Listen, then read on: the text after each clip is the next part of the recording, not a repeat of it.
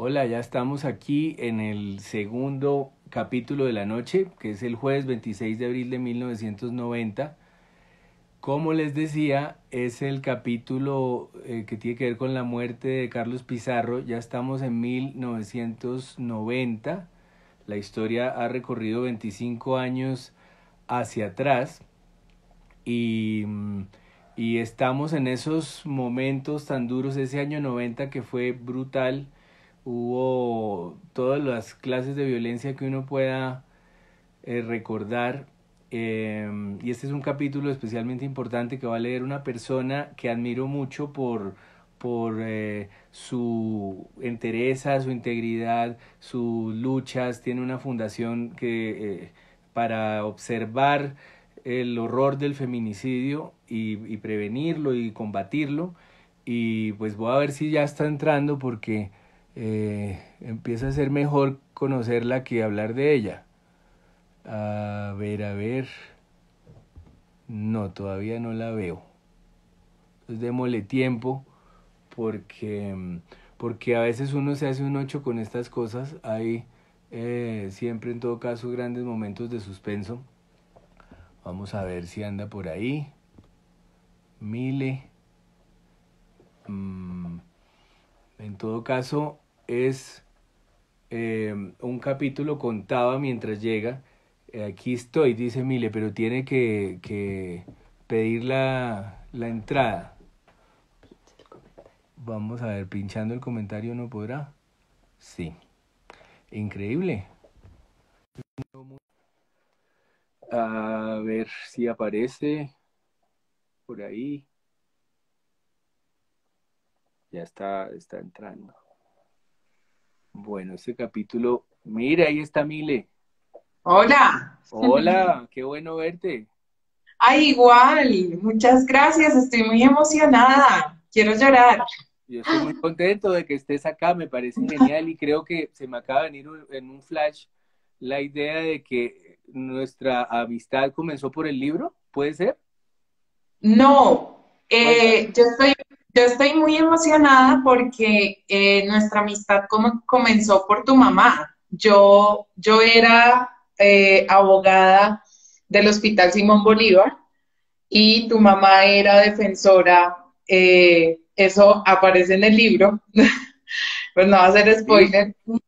Y, y la conocí, es decir, yo estuve dentro de uno de los carros, yo estuve dentro del carro blanco. Claro. Eh, y esto me emociona mucho y conocí a tu mamá y tu mamá me llevó, a pesar de ser contrapartes, a pesar de ser abogadas cada una de un lado, me llevó en una tarde lluviosa bogotana hasta el Hospital Simón Bolívar desde el centro, desde la séptima con 13. Tuve las conexiones, como decía Alex, y eh, y en el recorrido estábamos hablando de escritores y le dije, es que a mí me encanta un columnista. Y entonces me dijo, ¿quién? Y le dije, no, se llama Ricardo Silva. Y me dice, Ricardo Silva es mi hijo. Él no solamente es columnista, sino que es novelista. Y entonces ahí yo empecé a comprar tus libros, empecé a escribirte como la intensa que soy, ya lo sabemos, y, tus libros me han acompañado mucho y este libro es muy significativo para mí porque solo pude terminar de leerlo cuando me fui a vivir a Cartagena y ya después la gente cuando lea toda la historia sabrá por qué es tan especial, así que te agradezco inmensamente tus palabras y tu invitación. Y sí, parece que Carol me conociera por el día que escogió, eh, porque es un día muy emocionante, la verdad. Carol tiene poderes, es increíble. Sí, sí, sí, sí, tiene poderes. Así que pues, estoy muy contenta y gracias por mencionar a la fundación a la que tú has apoyado tanto. Eh, tu mamá siempre ha sido una, un ejemplo para mí. Eh, como abogada y como persona y la llevo siempre. Y pues tú, que eres mi escritor favorito y además amigo mío, pues qué, qué lindo verte a pesar de que estamos tan lejos pero aquí nos sentimos cerca y qué, qué alegría poder celebrar la amistad de este modo. Yo creo que no hay otra manera más, más feliz y más concreta. Total, absolutamente. Y además, mira, ¿Cómo son las redes sociales hoy por hoy? Yo no quería leer el libro en, en electrónico porque soy una fascinada por el papel. Que no, lo tenías. Y mi libro está en Cartagena, junto con Ficcionario, con, con, todos tus libros, con todo va a estar bien, que lo extraño mucho porque era mi libro infantil más querido, que lo consultaba mucho. Y un amigo de una librería me hizo el favor de enviármelo para que yo lo pudiera leer. lo máximo. En fin.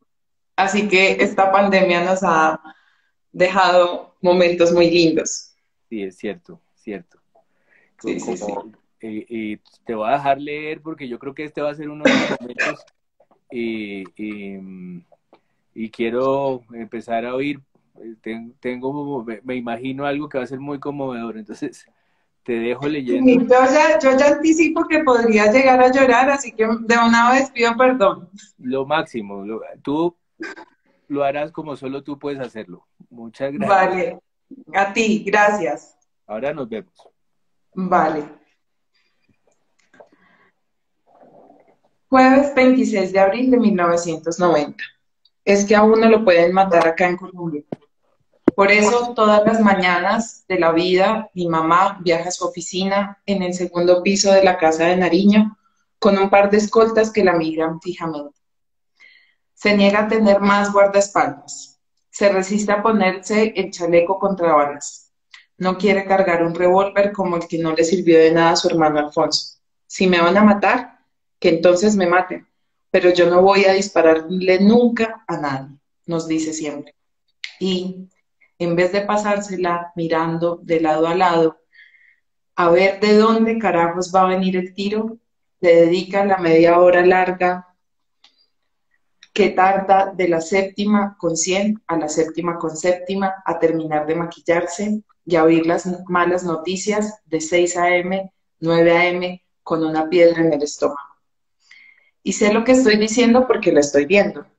Hoy mi papá no pudo llevarme al colegio porque tenía no sé qué cosa en la universidad. Y entonces aquí voy al lado de ella. Y ella mira al cielo y levanta las cejas, como diciendo que va a llover, pero aún no se ha nublado este día. Ay, la pobre. Siempre de afán, siempre con mil cosas de vida o muerte en la cabeza. Ya se hizo tarde. De ninguna manera voy a alcanzar a llegar antes de las ocho de la mañana. Y tengo un lío en la garganta. Solamente faltan 10 minutos para que comience la clase de historia. Dios mío, que ese profesor suele estallar de golpe y puede humillarlo a uno cuando menos se lo espera.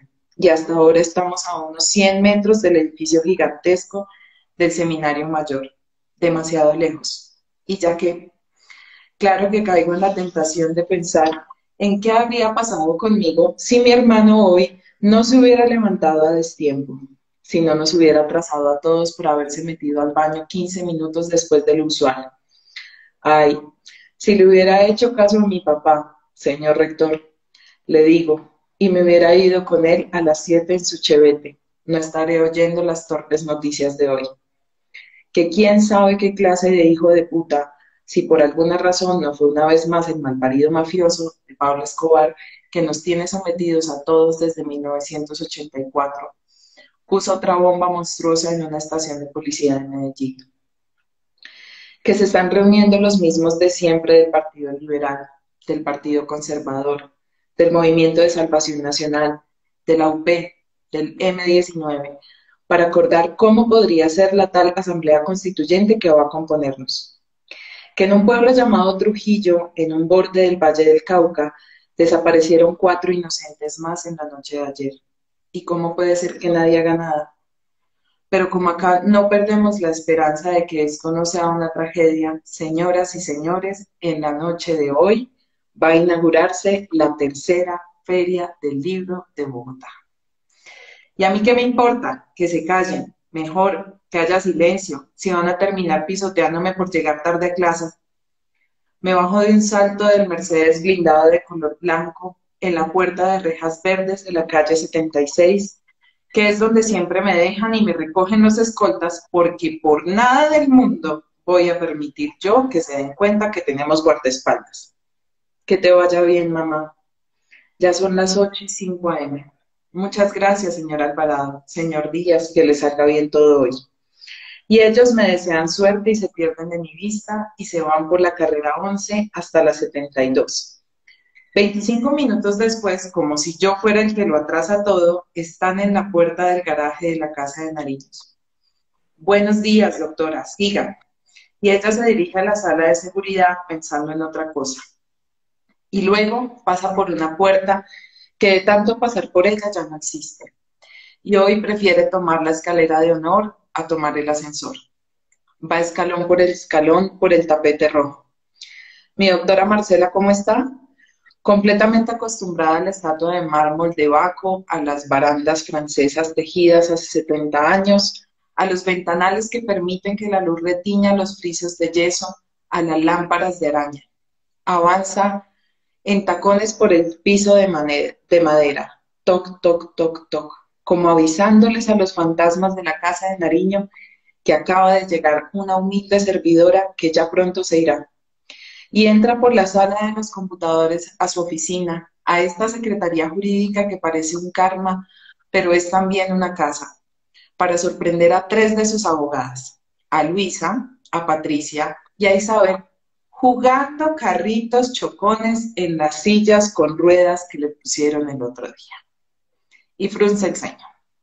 Y pone su cara de experimentada mujer de 41 y las llama a las tres a su oficina. Ya, porque esto no puede seguir así.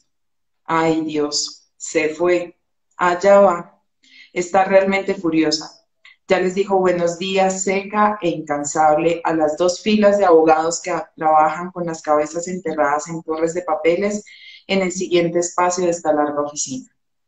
Ya saludó a Cecilia, su secretaria, con el cariño de todos los días. Ya Cecilia está mirándolas a las tres como diciéndoles que está profundamente decepcionada de ellas, que ella les dijo y les advirtió y les repitió tres veces que no se pusieran a jugar como niñas pendejas a estas horas del día.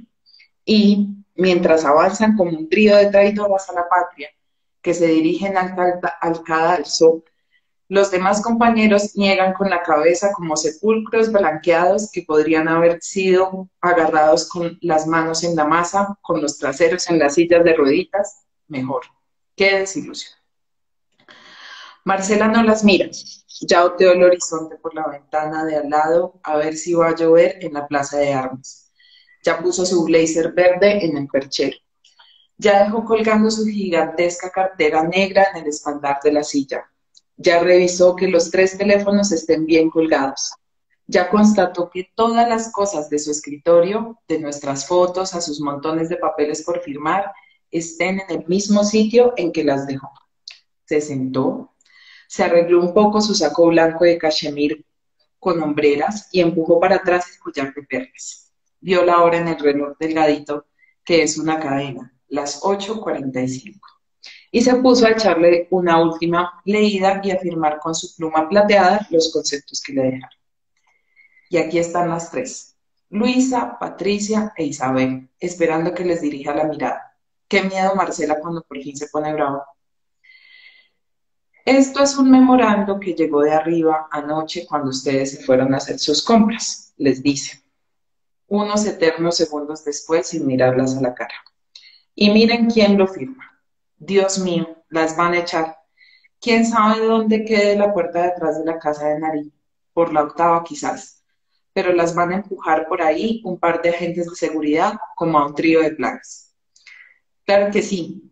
Sí, el presidente y el secretario general han firmado semejante carta, ni más ni menos que en papelería de la presidencia, en la que les piden que reconozcan que han estado usando sillas que son de propiedad del gobierno de Colombia para su esparcimiento personal.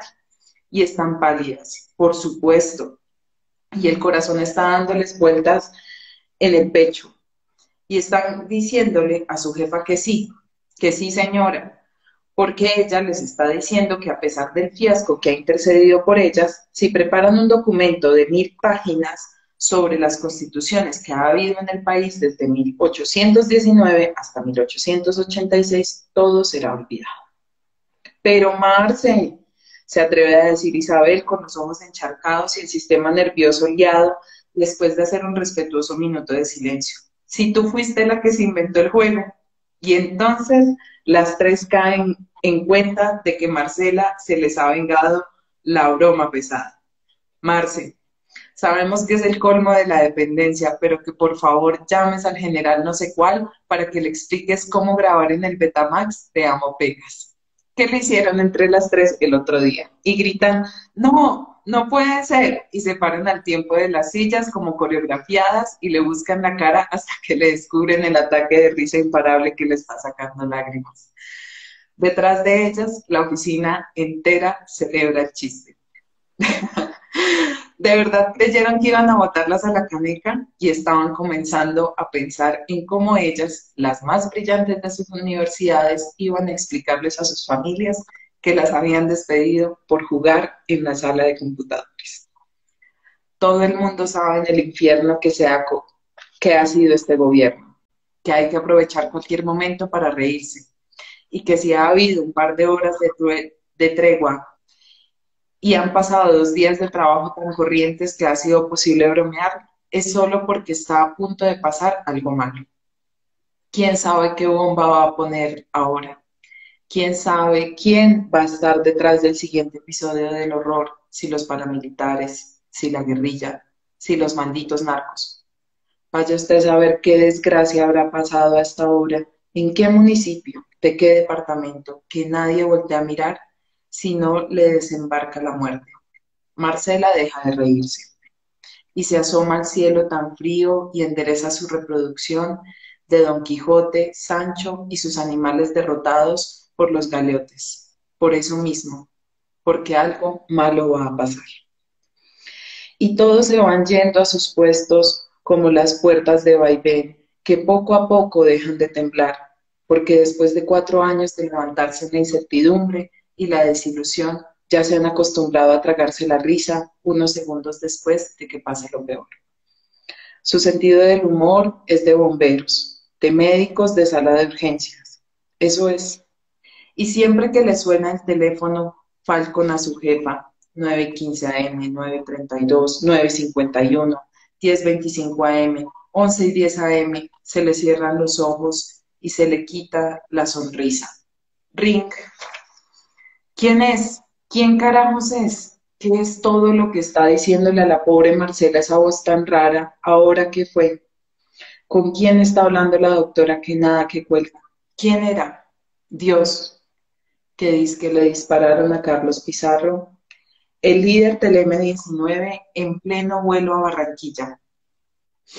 Una ráfaga de ametralladora por la espalda que él, como cualquier líder de la izquierda, sabía que un día lo iban a matar. Eso dice Marcela, que viven resignados como personajes trágicos a ese destino.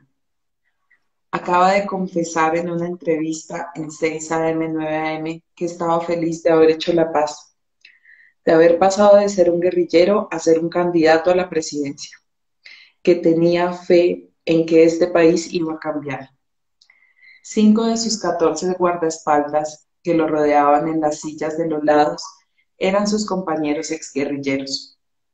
El sicario era un suizo de aquellos, un suicida de uso de lana, y lo mató una escolta porque sí, porque quiso, antes de que alguien le preguntara qué psicópata, de qué mafia, de qué oligarquía reaccionaria lo había mandado a esto. El avión logró, logró volver a Bogotá porque solo llevaba ocho minutos en el aire, pero un par de ventanillas estuvieron a punto de resquebrajarse del todo. Nos lo mataron. No, este puto vuelo se va a caer. Se llevaron el cuerpo de Pizarro a la clínica de Cajanal, abajo en la 26. Rápido, rápido, entre los gritos y los susurros y las lágrimas. Murió, sin embargo, a las once y diez. Sobrevivió a 20 años de guerra y a unas semanas de paz. ¿Cómo hizo ese sicario para disparar 15 veces contra el hombre más protegido de Colombia? ¿Por qué ese guardia tenía en la mano una pistola cargada? ¿Y ahora qué viene?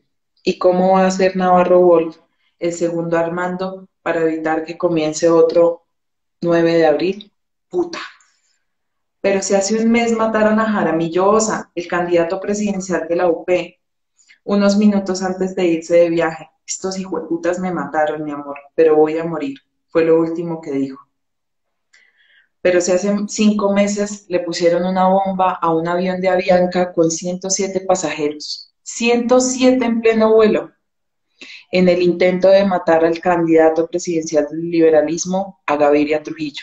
¿Qué más quieren? ¿Hasta dónde van a ser capaces de llegar? ¿Cómo más van a arrinconar a esta pobre sociedad paralizada por el miedo? ¿Dónde se está a salvo en este país que es el infierno? ¿Quién sigue? Hace cuatro semanas inventaron aquí, en esta oficina, que el propio Navarro, y a pesar de los gritos de los unos y de los otros, el decreto de estado de sitio para que Pizarro pudiera participar en las elecciones. ¿Y para qué? Dentro de poco no va a quedar nadie en pie. Nadie. Se va a extinguir la especie en este rincón minado del planeta. Va a estar uno a punto de cruzar el, umbral de su puerta cuando se le venga el techo encima. Y ya, la oscuridad prometida. Marcela está capoteando todas las llamadas urgentes como quien sabe soportar un aguacero. Buenos días, presidente. Navarro pidió la renuncia del gobierno entero. ¿Cómo está, secretario? Ya me enteré. Navarro les está pidiendo la calma a los seguidores del M19. ¿Qué tal, ministro? ¿Cómo le va? Navarro está llamando a la paz a la gente enfurecida. Y menos mal ella y sus abogados se rieron cuando llegaron, porque no van a reírse más por el resto del día. Menos mal se dijeron, de cierto modo, que se quieren como se quieren quienes están sobreviviendo juntos a una guerra, porque ahora no tienen tiempo ni siquiera de mirarse. Y el humo de los cigarrillos se lo está tomando todo, y el mundo es un minuto de silencio. Y el cuadro del Quijote y Sancho y sus animales derrotados no es un grabado de Doré, sino que es una fotografía. Y el cielo son esos techos altos y borrosos por la lámpara de, araña. Y se está oscureciendo porque en cualquier momento va a venir un senos encima el segundo diluvio. Nadie tiene que darle a nadie ninguna orden. Marcela mira a Luisa, que mira a Isabel, que mira a Patricia, que mira a Cecilia, que llama a Julito el Ujier. Y el señor Alvarado y el señor Díaz, el par de escoltas de siempre, arrancan de una vez para la Universidad del Rosario, en busca de mi hermano Eduardo. Y a las doce y treinta, como si el carro fuera a mí siempre, que no estoy yo, golpean en la puerta blanca recién pintada del salón de octavo. Y la profesora de democracia habla con alguien allá atrás, entreabriendo a punta de secretos. Ya sé que llegaron por mí. He oído mil veces que la orden es que en jornadas como estas, en las que puede pasar cualquier cosa, no estén por la calle los hijos de los funcionarios en peligro. Y sé que voy a volver a pasar por la vergüenza de salir de aquí. Silva, grita la profesora, llegaron por usted. En el tablero solo hay un par de palabras, Frente Nacional. Estábamos hablando de cómo los partidos de siempre que habían estado mandando a sus pobres seguidores a la guerra, un día de 1957 se pusieron de acuerdo para reemplazarse en el poder. De cómo esa repartición del poder, necesaria pero brutal, alivió y pacificó a la mayoría y frustró y violentó a todos los demás. Y entonces, porque no había cómo llegar al gobierno si no se formaba parte de esa Colombia de Lleras, de López, de Gómez, de Valencia, de Pastrana, y porque acababan de robarle las elecciones al candidato de alias El Pueblo, en 1970 un puñado de revolucionarios fundaron el M-19. Hoy, 20 años después, cuando ya el gobierno había logrado hacer las paces con los subversivos, le pegaron 15 tiros en el cuello y en la nuca y en los hombros al líder de aquella guerrilla. ¿Quién puede estar golpeando ahora la puerta del salón? Salgo con mi maleta colgada del hombro derecho. Ay, Dios, otra vez. Tengo puesta mi sudadera gris con rayas azules porque hoy había clase de fútbol. Que me reemplace mi amigo Carlos Manuel en el medio campo. Les digo mientras salgo si es que hay partido esta tarde. Ya afuera, apenas Ajusto la pesada puerta de salida. Traca. Está esperándome el señor Díaz con cara de otra vez yo. Por aquí, por acá, por este lado, rápido, que, aparece, que parece que va a llover, rápido, rápido, que los trabajadores y los vagos se están dando cuenta de que me están sacando de acá. El carro está en la misma puertita del colegio en donde me dejaron esta mañana, la de la 76, nada lejos pero la ida del edificio del bachillerato al coliseo cubierto, que tarda unos 50 pasos de bajito, es un viaje a algún cadalso. Un par de palomas se posan por encima y me aletean la cabeza cuando por fin voy a cruzar la puerta verde. Y yo cierro los ojos y grito cualquier barbaridad. ¡Puta! No me cagan. No, como cagan a todo el colegio y sin embargo mi hermano Eduardo, que odia estos días de salir corriendo, me señala desde la ventana del carro como burlándose de lo que acaba de pasarme. ¡Ja! Yo me subo en la parte de atrás. Yo le levanto las cejas a Eduardo. ¿Qué hubo? Para no perder la costumbre de mostrarnos distantes, para no darle la oportunidad de que se desahogue conmigo. Y me quedo serio, serio, y oigo la, en la radio las noticias y las conjeturas del crimen de Pizarro hasta que el señor Díaz nos dice, ay, de madre, no encuentro la pistola. Y como el horror tiene tanto de parodia, yo me veo obligado a buscar el arma debajo de su asiento y a entregársela en su propia mano. El día en que nos pase algo, estoy dispuesto a proteger a este guardaespaldas abatido. No, era claramente tu capítulo. Por supuesto que sí. Muy, muy doloroso eh, leer esto.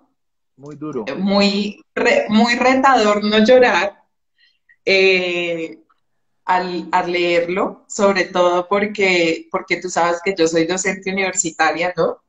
Y casualmente dicto teoría del Estado.